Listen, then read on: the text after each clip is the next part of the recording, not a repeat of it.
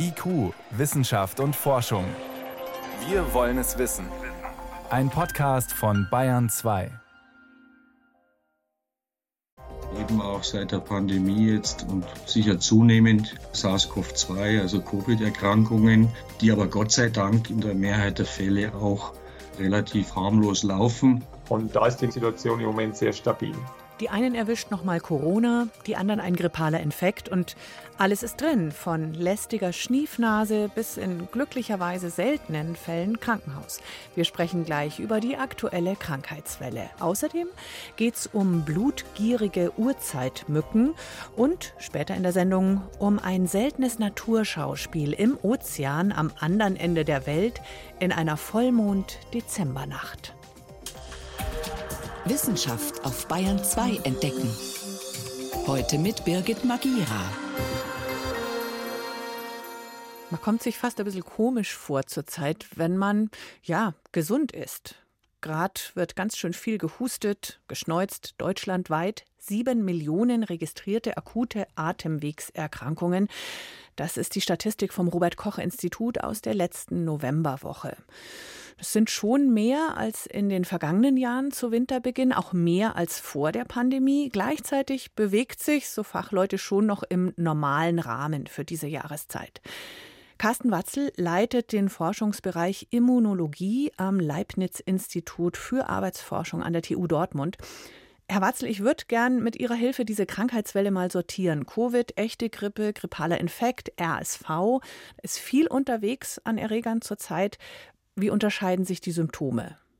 Also für die meisten Leute sind das wirklich sehr ähnliche Symptome, ob es jetzt Coronavirus oder äh, Rhinovirus oder andere Viren sind. Also meistens sind es diese ganz normalen Erkältungssymptome. Man spricht da von einer akuten Atemwegsinfektion. Ich glaube, der einzige Unterschied ist, wenn es eine richtige Grippe ist oder einen Corona ein bisschen schwerer erwischt, dann kann man auch mal mit Fieber ein paar Tage im Bett liegen, während es bei anderen, vielleicht bei den Rhinoviren oder bei leichten Formen von Corona eher wirklich mehr so ein Schnupfen ist. Bei Corona, vielleicht ist es eine anekdotische Einzelerfahrung, aber Bekannte im Umfeld haben jetzt öfter gesagt, es erwischt mich zum zweiten Mal und diesmal heftiger als während der Pandemie. Können Sie dazu was sagen? Es ist halt so, dass wir es geschafft haben, mit der Grundimmunität, die wir in der Bevölkerung haben, durch die Impfungen, aber auch durch die Infektionen, dass die Wahrscheinlichkeit einer schweren Erkrankung deutlich gesunken ist. Und schwere Erkrankung ist, dass man mit Corona ins Krankenhaus muss. Was aber immer noch passieren kann, ist, dass man sich infiziert und dann wirklich mal ein paar Tage im Bett liegt und auch wirklich ausfällt. Und das kann auch bei der zweiten Infektion passieren und nicht erst bei der ersten Infektion, weil Corona immer noch so von der Gefährlichkeit auf Grippeniveau ist und halt nicht so beim Schnupfen landet. Lassen Sie uns über diese echte Grippe auch kurz reden. Müsste die Grippewelle nicht längst da sein? Verspätet die sich irgendwie? Aktuell ist die Grippewelle noch nicht bei uns da. Sie kommt traditionell so um diesen Zeitraum, aber die Fälle sind noch sehr gering. Wir warten noch drauf. Die RSV-Welle hat jetzt schon angefangen, aber Grippe ist wirklich, steht uns noch bevor. Aber das ist auch typisch, dass das erst so kurz vor Weihnachten dann anfängt und sich bis ins neue Jahr aber auch hineinzieht. Also das, das kommt noch. RSV, dieses Virus war eigentlich schon immer da. Kinderärzte kennen das. Säuglinge sind besonders gefährdet. Trotzdem, das wurde so gehypt oder ist prominenter aufgetaucht im vergangenen Jahr nach der Pandemie. Können Sie noch mal charakterisieren, was ist das für ein Virus und wie gefährlich oder ungefährlich ist es? Also RSV ist auch so ein Atemwegserreger, den bei Erwachsenen löst es meistens mehr so ein wirklicher Schnupfen aus. Die allererste Infektion, gerade bei Kleinkindern, kann etwas schwerer verlaufen, weshalb sie dann auch im Krankenhaus behandelt werden müssen. Zum Glück versterben die meisten nicht daran. Und dann bei den Hochbetagten, also bei den älteren Leuten mit Vorerkrankungen, da kann RSV auch wieder zu gefährlichen Infektionen bis hin zum Tod führen. Man kann sich halt sein Leben lang mit RSV infizieren und nach der ersten Infektion hat man auch eine gewisse Immunität. Und während der Pandemie war es halt so, dass viele Kleinkinder natürlich dieses Virus nicht abbekommen haben, weil durch die Hygienemaßnahmen nicht nur das Coronavirus, sondern auch andere Atemwegserreger gar nicht rumgegangen sind. Und dann hatten wir, nachdem wir die Hygienemaßnahmen aufgegeben hatten, mehrere Jahrgänge sozusagen von Kindern, die alle RSV noch nicht gesehen hatten und die sich dann das erste Mal mit RSV angesteckt hatten. Und deshalb war es letztes Jahr und vorletztes Jahr ja auch schon so ein bisschen, dass die Kinderstationen dann sehr überlastet waren. Das fangen wir jetzt im Moment auch so ein bisschen an zu sehen, dass auch wieder ein paar schwere Fälle bei den Kindern auftreten. Aber ich glaube, dieser Nachholeffekt ist jetzt schon meistens wieder vorbei. Aber die Statistik zeigt genau das, vor allem die unter Fünfjährigen, da ist es richtig hochgeschnellt nach Corona. Das bestätigen Sie ja jetzt auch gerade. Richtig, also da gab es diese Nachholeffekte, weil viele Kinder ihre erste Infektion nicht durchgemacht haben, weil sie einfach keinen Erregerkontakt hatten und das haben die dann nachgeholt. RSV in seltenen Fällen tödlich oder sehr schwerer Verlauf mit Krankenhaus bei, wie Sie sagten, Hochbetagten. Wo fängt es an? Muss sich jemand Ü60 da auch schon Sorgen machen? Also das Risiko fängt so ungefähr ab 60 an, ist aber natürlich so, dass ein 60-Jähriger immer noch ein geringeres Risiko hat als ein 70, 80 oder gar 90-Jähriger. Also da steigt das Risiko dann nochmal an. Ehrlich gesagt wissen wir gar nicht so genau, wie viele Todesfälle wirklich durch RSV verursacht werden, weil wir gar nicht so systematisch testen. Es gibt jetzt schon zugelassene Impfstoffe gegen RSV, die gerade für diese hochbetagten und Risikopatienten auch gemacht sind. Da gibt es aber noch keine STIKO-Empfehlung. Da hofft man, dass das dann in der nächsten Saison dann so weit ist, dass man sich dann auch dagegen schützen kann. Warum werden die denn noch nicht empfohlen?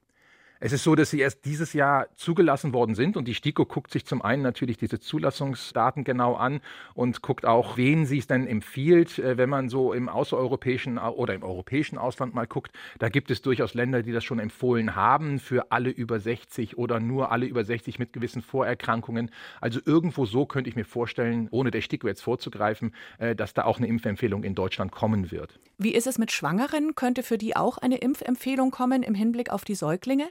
Es gibt einen Impfstoff, der auch für Schwangere zugelassen ist. Da nutzt man das aus, dass wenn ich die Mutter impfe während der Schwangerschaft, dass sie dann auch Antikörper gegen dieses RSV-Virus macht und diese Antikörper über die Plazenta an das Neugeborene weitergegeben werden. Und dann hat das Neugeborene sozusagen ein gewisses Depot an Antikörpern, die es dann schützen kann, wenn es diese erste RSV-Infektion durchmacht. Und das ist insofern ganz geschickt, weil ich diese ganz kleinen Kinder noch gar nicht impfen kann, weil ihr Immunsystem noch zu unreif ist, dass eine Impfung da wirklich funktionieren würde. Und das hat sich auch gezeigt, dass das funktioniert, dass man da auch die Kinder gerade in den ersten sechs Monaten nach der Geburt vor so schweren RSV-Infektionen schützt. Auch da, wie gesagt, der Impfstoff ist zugelassen und da wartet man noch ein bisschen auf eine Empfehlung der STIKO. Die sollte, wird wahrscheinlich Ihrer Einschätzung nach eben demnächst kommen. Die STIKO sagt, sie beschäftigt sich aktuell mit diesen Daten und dann muss man wirklich warten, zu welchen Entscheidungen sie dann kommen, ja. Wenn wir schon über Impfung sprechen, Grippeimpfung, Corona-Auffrischung jetzt noch machen? Wenn ja, für wen? Also Grippe und Corona ist äh, für sehr ähnliche Personengruppen empfohlen. Auch da sind wir bei den äh, Hochbetagten, also alle ab 60, da ist es empfohlen, aber auch alle Erwachsenen mit bestimmten Vorerkrankungen. Das sind chronische Erkrankungen der Atemwege, aber auch chronische Herz-Kreislauf-Erkrankungen und ähnliches. Und ganz wichtig, alles, wo das Immunsystem nicht so richtig funktioniert. Also wenn man Autoimmunerkrankungen hat oder Medikamente nimmt, die das Immunsystem etwas unterdrücken. Da ist so eine Auffrischungsimpfung empfohlen und wie Sie richtig sagen, nicht nur bei Grippe, sondern auch bei Corona, weil auch jetzt ist es so, während viele Leute natürlich durch ihre Grundimmunität geschützt sind vor dem schweren Verlauf, gibt es auch jetzt noch Leute, die schwer an Corona erkranken. Und aktuell sind, glaube ich, so knapp sechs Prozent aller Intensivstationsbetten mit Corona-Patienten belegt empfohlen für über 60-Jährige, aber interessanterweise zahlen tut es die Kasse ja auch bei 30, 40, 50-Jährigen. Also im Moment ist es sowieso so, dass der Corona-Impfstoff noch über den Bund zentral finanziert ist. Das kostet den Krankenkassen sowieso gar nichts. Von daher sind sie da sehr großzügig und jeder, der sich impfen lassen möchte, den kann der Hausarzt auch impfen, ohne Angst zu haben, dass er da in Regress genommen wird. Und auch bei der Grippe ist es traditionell eigentlich so, dass auch die Krankenkassen eine Impfung für unter 60-Jährige erstatten, weil sie einfach natürlich realisieren, dass das eine Schutzimpfung ist und letztendlich es den Leuten mehr nutzt. Und deshalb geben sie da auch gerne das Geld dafür aus. Bei Corona sind gerade mehrere Varianten gleichzeitig unterwegs. Wirkt denn da der Impfstoff im Moment auf die aktuellen Varianten? Also der Impfstoff, der jetzt verimpft wird, ist an die Variante XBB 1.5 angepasst. Die war bei uns im Sommer sehr aktiv. Die macht nur noch einen sehr kleinen Prozentsatz aller Infektionen jetzt aber aus. Die beiden Varianten, die jetzt bei uns unterwegs sind, ähm, dieses EG5 und BA2.86, also alles so grausame Namen, ähm, die machen die meisten Infektionen aus. Aber da ist die gute Nachricht, dass der Impfstoff oder die Antikörper, die man auf die neue Impfung dann erzeugt, die wirken auch sehr gut gegen diese anderen Varianten, die jetzt vorherrschend sind. Das heißt, kurz gesagt, der Impfstoff wirkt auch gegen die Varianten, die jetzt im Umlauf sind. Wir haben es während der Pandemie eigentlich alle gelernt, wo man sich ansteckt, wo man sich weniger ansteckt, wie man sich schützen kann. Trotzdem hier nochmal die Frage, im Gedränge draußen am Glühweinstand oder eher warmes Großraumbüro drinnen? Wo ist es mit den Viren problematischer? Also generell ist es so, dass es in den äh, Winterhalbjahr die Viren leichter haben. Da haben wir eine etwas geringere Luftfeuchtigkeit. Damit können sich solche Aerosole länger in der Luft halten. Und darüber verbreiten sich ja Corona, aber auch andere Atemwegserreger. Wenn meine Schleimhäute ausgetrocknet sind und kalt sind, ähm, dann funktionieren meine Abwehrkräfte da auch etwas weniger. Aber generell ist es so, dass es natürlich in Innenräumen bei schlechter äh, Luftaustausch es eher gegeben ist, dass ich mich da anstecke, als wenn ich jetzt äh, im Freien bin, wo auch noch ein Lüfter Lüftchen weht, äh, wo solche Aerosole auch weggeblasen werden können. Also auch da muss man immer ein bisschen gucken, wo ist es denn sehr knubbelig im Innenräumen. Da kann man vielleicht auch mal eine Maske tragen, wenn man sich unbedingt schützen möchte oder solche Sachen mal vermeiden. Dauerhaft solchen Sachen aus dem Weg zu gehen, wird wahrscheinlich nicht möglich sein. Und am Glühweinstand halt die wirklich warmen Stiefel. Gesichtsmaske, Sie haben es gerade angesprochen, ist ein leidiges Thema. Wo sonst noch sinnvoll? Wo könnte man die mal wieder drüber ziehen, wenn es sein muss? Ich glaube, so eine allgemeine Infektionshygiene wäre nicht schlecht, wenn die auch nach Corona bleiben würde. Das heißt, wenn man selber einen Atemwegsinfekt hat, entweder bleibt man sowieso zu Hause, um sich auszukurieren, aber wenn man dann unbedingt raus muss und in Bus und Bahn zum Beispiel unterwegs ist, dass man dann vielleicht freiwilligerweise eine Maske trägt, um die Viren nicht so freizügig zu verteilen. Ich glaube, das wird auch schon sehr viel helfen, dass sich nicht so viele Menschen anstecken. Und wenn man sich selber schützen möchte, weil man im Wartezimmer wartet, aber wegen anderen Sachen und nicht wegen einem Infekt und neben einem äh, kräftig gehustet wird, da kann man sich natürlich auch mit einer FFP2-Maske dann sehr gut schützen, dass man sich nicht zusätzlich noch einen Atemwegsinfekt holt. Klar. Erkältungskrankheiten von leicht bis schwer. Allen, die gerade schniefen oder sogar im Bett liegen, gute Besserung. Und Herr Watzel, danke für Ihre Zeit und bleiben Sie gesund. Sehr gerne. Vielen Dank. Das Gespräch haben wir vor der Sendung aufgezeichnet. Hier ist Bayern 2 um 18.17 Uhr ganz genau. Bayern 2. Wissenschaft schnell erzählt. Wir starten mit kleinen, gemeinen Tieren, die es um diese Jahreszeit glücklicherweise nicht gibt bei uns. Es ist zu kalt für Stechmücken. Es gibt aber neue Erkenntnisse aus der Stechmückenforschung. Es geht um Stech- und Ernährungsgewohnheiten. Sebastian Kirschner mit der Frage: Veggie oder blutig? Stechmücken rauben uns den Schlaf, sie sorgen für juckende Stiche oder übertragen schlimmstenfalls lebensbedrohliche Krankheiten. Tatsache ist aber auch, nur die Weibchen dieser Plagegeister stechen uns und saugen unser Blut. Die Männchen leben von Pflanzensäften und Nektar. Doch das war offenbar nicht immer so. Forschende haben im Libanon in über 100 Millionen Jahre alten Bernstein zwei fossile Stechmückenmännchen entdeckt. Das Besondere an ihnen?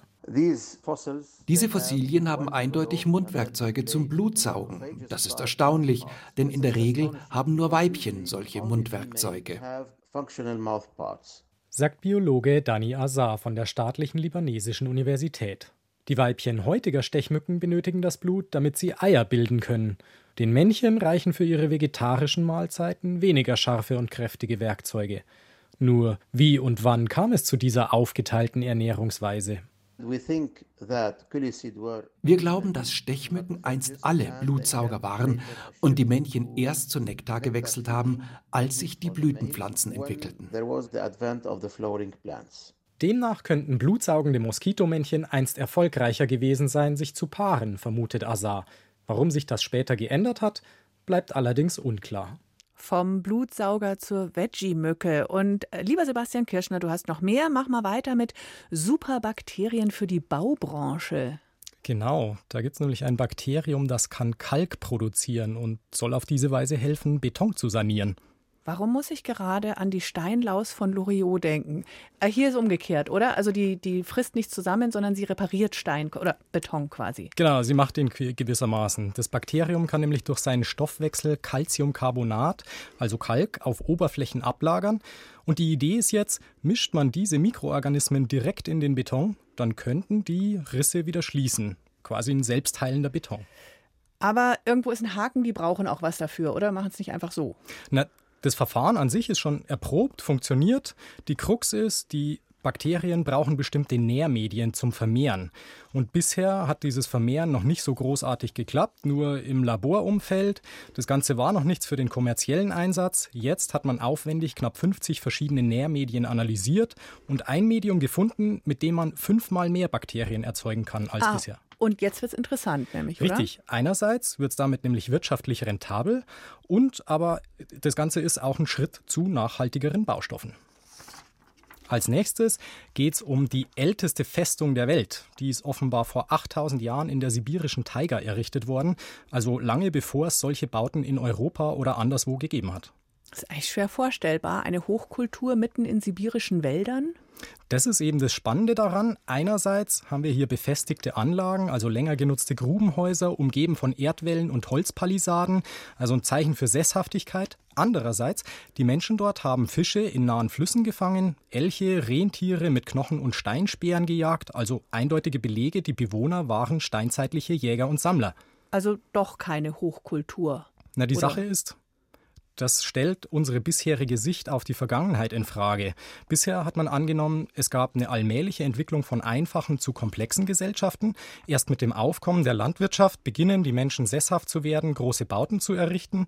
Die Jäger und Sammler, die galten einfach als zu primitiv und zu unorganisiert für sowas. Und das ist jetzt wohl so nicht mehr haltbar. Mhm. Zusätzlich ist es aber ein Indiz, dass es bei den Jägern und Sammlern auch nicht friedlicher war als in anderen Gesellschaften. Es ist so eine romantische Vorstellung. Die Befestigungen zeigen eben auch, die hatten auch ihre Konflikte. Stimmt, die mussten sich wehren und verteidigen. Okay. Zum Schluss geht es noch um verschwundene Krokodile. Ähm, wer hat die verloren? Na, evolutionär gesehen haben wir die alle verloren. Heute gibt es nämlich weniger als 30 Arten von Krokodilen, von Alligatoren und Kaimanen bis hin zu sogenannten Gavialen mit ihrer langen, schmalen Schnauze. Stopp, Moment, Gavialen. Genau, so okay. heißen die. Wieder was gelernt, gut. Und zu Urzeiten waren es wohl aber über 700 Arten. Das weiß man aus Fossilfunden. Und da haben sich natürlich die Forscher gefragt, wie kommt es? Wie kommt es? Auch ja. du sagst es, genau.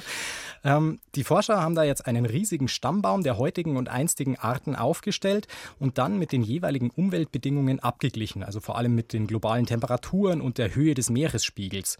Das Ergebnis, in den einstigen Warmzeiten konnten sich diese kaltblütigen Tiere über den Globus ausbreiten, bis rauf in die Arktis, haben sich also neue ökologische Nischen erschlossen. Dagegen hat der steigende Meeresspiegel fürs Aussterben vieler Arten gesorgt. Also steigendes Meer überflutet die geeigneten Lebensräume für diese Tiere. Ist es jetzt einfach schöne Forschung, toll gemacht oder hilft es den Krokodilen heute?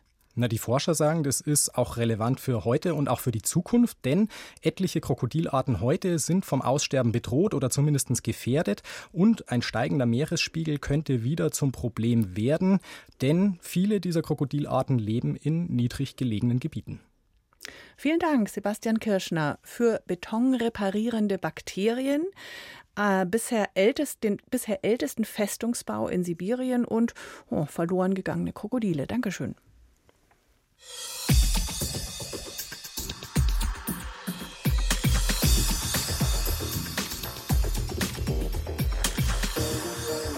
Von den Krokodilen zu den Korallen.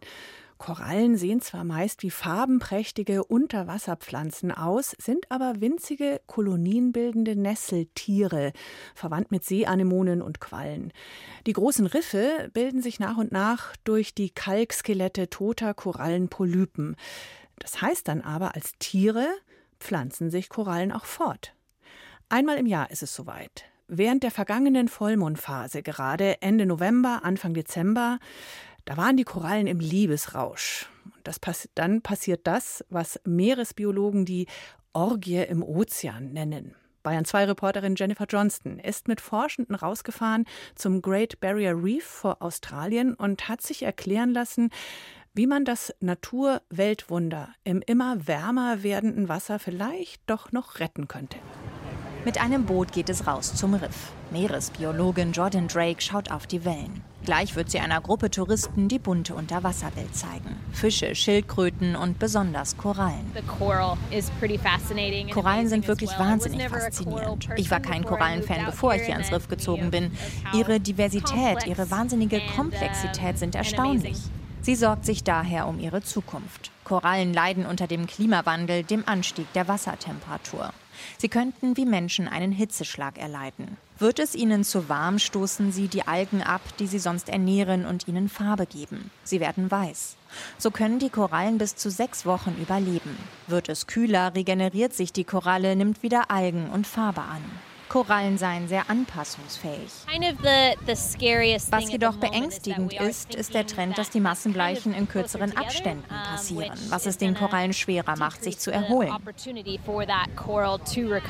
Sagt Jordan Drake, die an der James Cook Universität in Townsville studiert hat. Scott Heron ist dort Physikprofessor. Er sitzt unter anderem im Welterbekomitee der UNESCO. Das Great Barrier Reef läuft seit Jahren Gefahr, dort seinen besonderen Status zu verlieren. Es ist überdeutlich, dass das Great Barrier Reef wie alle Riffe auf der Welt vom Klimawandel bedroht ist. Zwar habe sich das Riff in den vergangenen Jahren von schweren Korallenbleichen erholt, doch die neuen jungen Korallen seien anfällig. Die Erholung basiert nicht auf den langsam wachsenden großen Korallen, die das Fundament des Riffs bilden. Gewachsen sind die schnell wachsenden, verzweigten, schönen Korallen. Aber das sind auch die Korallen, die am anfälligsten für die nächste Hitzewelle sind. Die Hitzewellen reduzierten das Wachstum, die Fortpflanzung und führten langfristig zum Tod der Korallen. Meeresbiologen und Korallenforscher in ganz Australien arbeiten daher daran, das Riff zu retten, mit allen Tricks. In Cairns im Aquarium gibt es ein Ersatzteillager fürs Riff. Jede Korallenart wird hier einmal aufbewahrt. In Sydney denken sie Jahrzehnte voraus. Bei minus 196 Grad haben sie Koralleneier und Spermien tiefgefroren, um die genetische Vielfalt hoffentlich auch später wiederherstellen zu können. In der Natur vermehren sich Korallen nur einmal im Jahr. Anfang Dezember in einer Vollmondnacht war es gerade wieder soweit.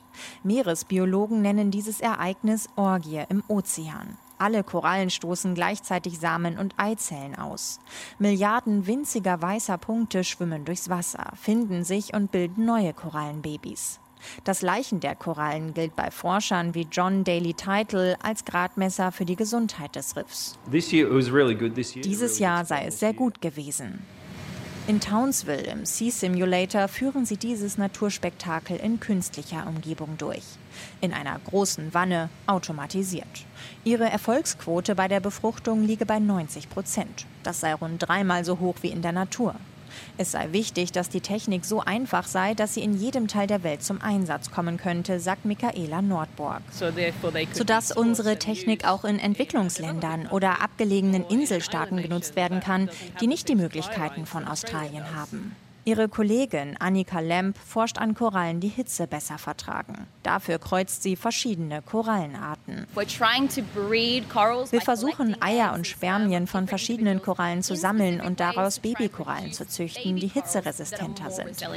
Die junge Frau steht in einem Raum mit Dutzenden großen Aquarien. Vorsichtig schüttet sie eine Nährlösung ins Wasser. Eine andere Kollegin züchtet Korallen auf Keramikplatten. Nach sechs Monaten sind sie zwei Zentimeter gewachsen. Bei der Korallenzucht ist Geduld gefragt. Derzeit, sagt Professor Scott Heron, könnten sie auf diese Weise nur rund ein Prozent des Riffs schützen. Er hofft diesen Sommer auf kleinere Zyklone, die dem Wasser Hitze entziehen. Das könnte dem Riff das Leben retten. Denn in den kommenden Monaten droht dem Naturwunder wieder ein heftiger Schlag. Das Hitzephänomen El Niño steht vor der Tür. I'm just looking at the data. That's what we do in science. Ich schaue mir die Daten an. Das ist es, was wir in der Wissenschaft tun. Und die Daten sind eindeutig. Es wird wärmer.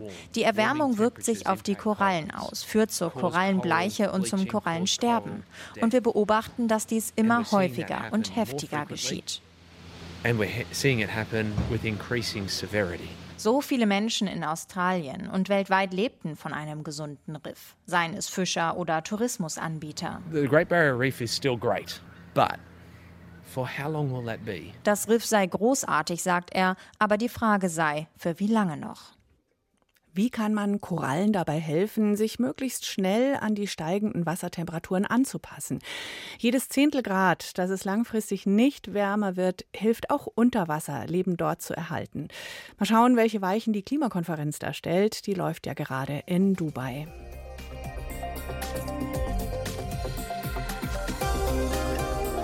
Das war's für diese Woche von IQ Wissenschaft und Forschung. Ein schönes Wochenende wünscht Birgit Magira.